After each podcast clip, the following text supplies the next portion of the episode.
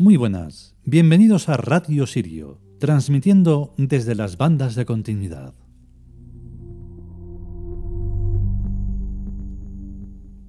Y hoy volvemos con el libro de Renenet, una undécima parte que entregamos hoy, donde va a haber viaje por aquí mismo. Pero es una aquí que puede ser cualquier parte o no.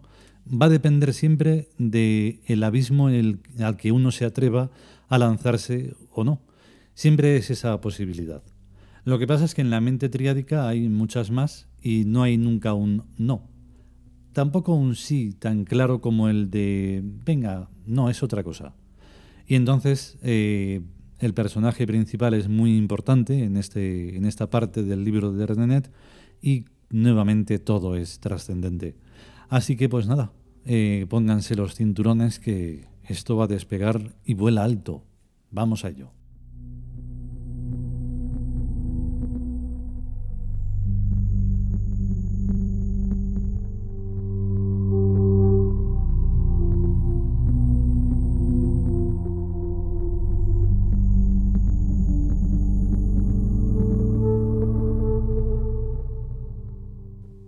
Libro de Renenet.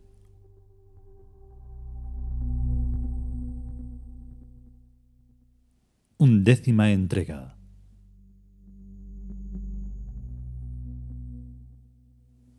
Irisado.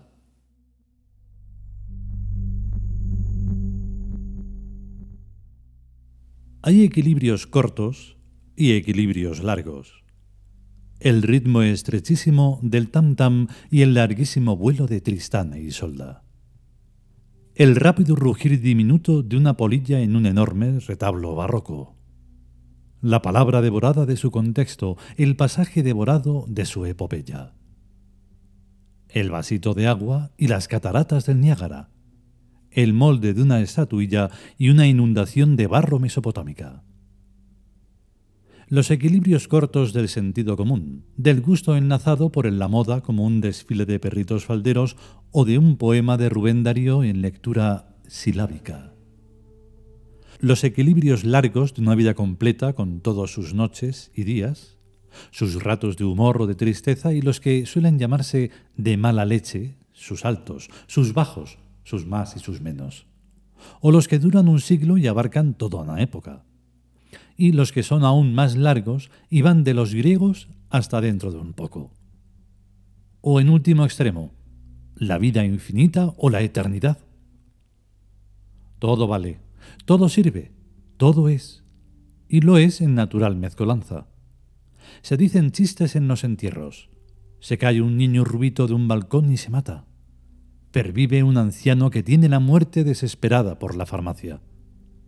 Pare una burra se oye un concierto en el Alberts House. Una señora histérica tiene un ataque. Una pareja de novios se besa. En cierta manera, Sokari es una bola de ópalo. Un respiro. Un punto y aparte. Hagámonos la ilusión de que hay un espacio en blanco de dos dedos de ancho.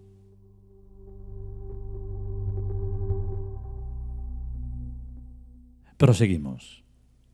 Sokari es una bola de ópalo. Su nombre es cambiante. Si vemos la vida desde la altura de él, todo este batiburrillo donde se ponen fronteras, los conciertos elegantes en un lado, las burras pariendo en otra parte, se ve todo junto e irisado de una perfección admirable. El ópalo. Lo único que hay es que atreverse. Y atreverse es dejarse ir por los invisibles surcos del aire, camino del siempre y de todas partes. ¿Acaso las viejas damas de lentes impertinentes pongan sus oh y sus reparos? Pero ya no es costumbre desmayarse y no corre riesgo su salud preciosa. ¿Acaso los ancianitos censores decimonónicos, hurgando en su memoria, no encuentren precedentes venerables que avalen esto de salirse del trivium y del quatrivium para irse más atrás y más adelante?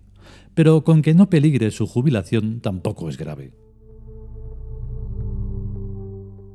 Socari allí en lo alto, pero aquí abajo nadie. Amén de que ser viejos no es cuestión de edad.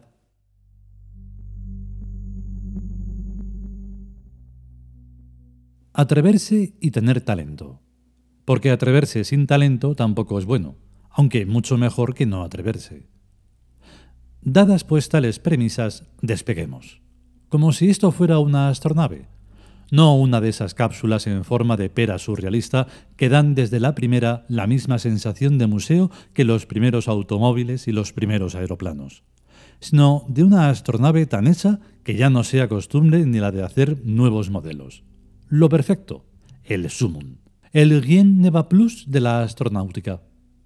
Una astronave sin ni acero ni aluminio, ni ninguna aleación ligera, sin ni siquiera metal, ni plástico, ni cualquier otro material que se imagine, ni tampoco calambreo electrónico, fotones u otra subpartícula.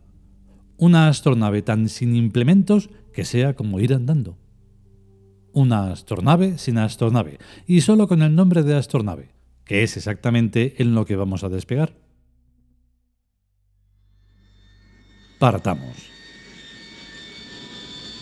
Etcétera 3, 2, 1, 0. No vamos a describir paso por paso todo el viaje porque es inútil, porque ni el que lee esto ni el que lo escribe se están moviendo. Ni tampoco vamos a caer en la vulgaridad de un relatito de ciencia ficción siquiera alegórico. Nuestro viaje, en vez de ir, es de no ir, de romper todas las posibilidades usuales de ir para ver si llegamos a alguna parte realmente interesante.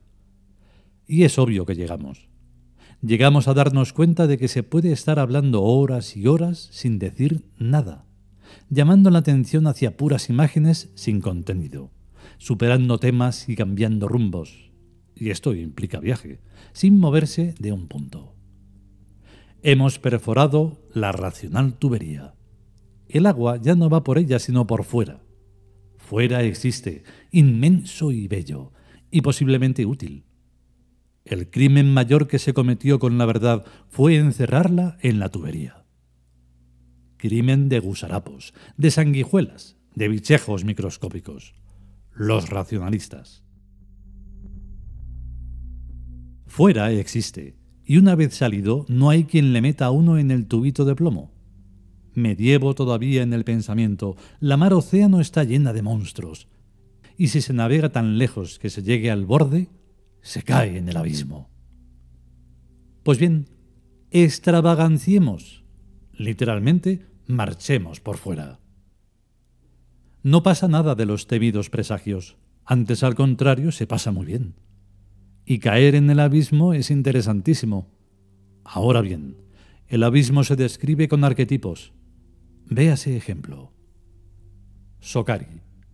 Es el sol blanco y sin radiación en un cielo absolutamente negro. Sokari es heptá inverso, o sea que no solo no enuncia, sino que absorbe en sí las enunciaciones. Contemplar a Sokari es olvidarlo todo, despoblársele la mente de recuerdos como un papel con limadura de hierro bajo un imán.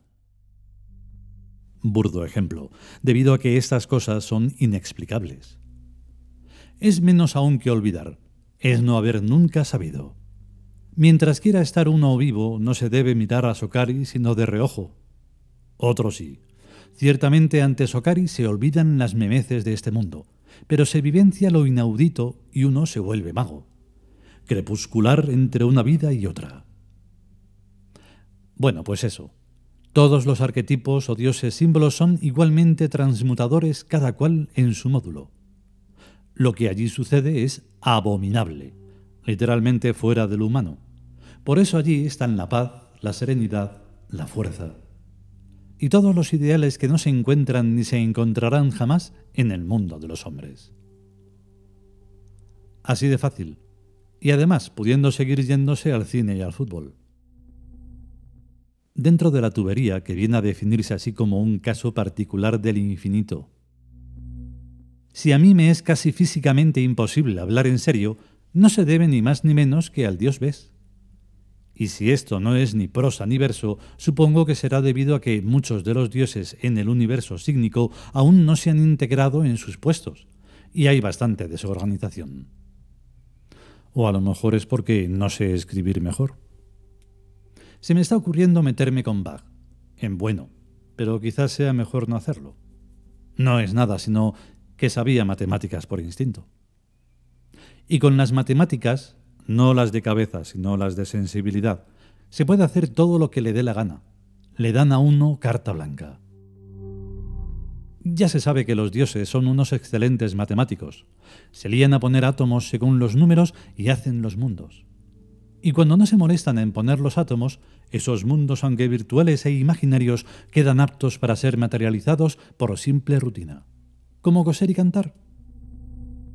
A todo esto, Sokari, bajo cuya santa advocación está colocado este capítulo, lo que está viendo es una esfera de ópalo cambiando de aspecto incesantemente. Una divina forma de estar y no estar en medio de este divinamente entrevesado lío. Bien es verdad que cuando se mira un ópalo de tal aspecto, a uno le gusta, sin meterse en distingos de si esta rayita está torcida o es más larga o más corta. Léase versos.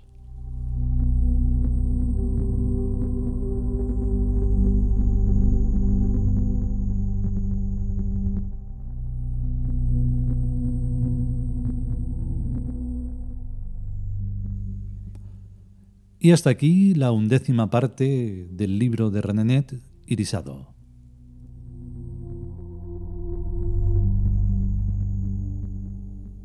Si habéis podido lograr ver alguna estrella o cualquier otro mundo increíble, no es cosa nuestra, solo es cosa nuestra. Y en ese nuestro están quienes, quieran, quienes se quieran involucrar en, en el vuelo. El viaje es una cuestión de, de saberlo viajar. Pero eso, quitecitos con la mente, con el universo por delante y el infinito, que es lo mejor. Vamos a mm, preparar, estamos preparando. Hemos empezado ayer mismo, o sea que está la cosa muy reciente. Me estoy refiriendo a, los, a las sonoridades para el libro de los dioses chinos. Porque sí, ayer decía que es un misterio, no me acordaba de cómo era el libro, es un libro más, está todo completito y muy bien, o sea, de, mm, de vuela volante o no sé cómo era, de eso nada, es profundo como todos. Y lo único que, bueno, pues como me gusta acompañar el texto con la sonoridad, pues va a haber que esperar, así que va a haber muchos capítulos de Redenet.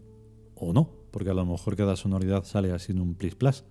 Porque las sonoridades chinas van a tener un poco esa mezcla de lo tradicional, pero sin meternos en ello porque no nos hace, no nos hace falta para nada. Pero si podemos y sobre todo si queremos, volveremos con eso, lo que sea, a estar bien. Hasta luego.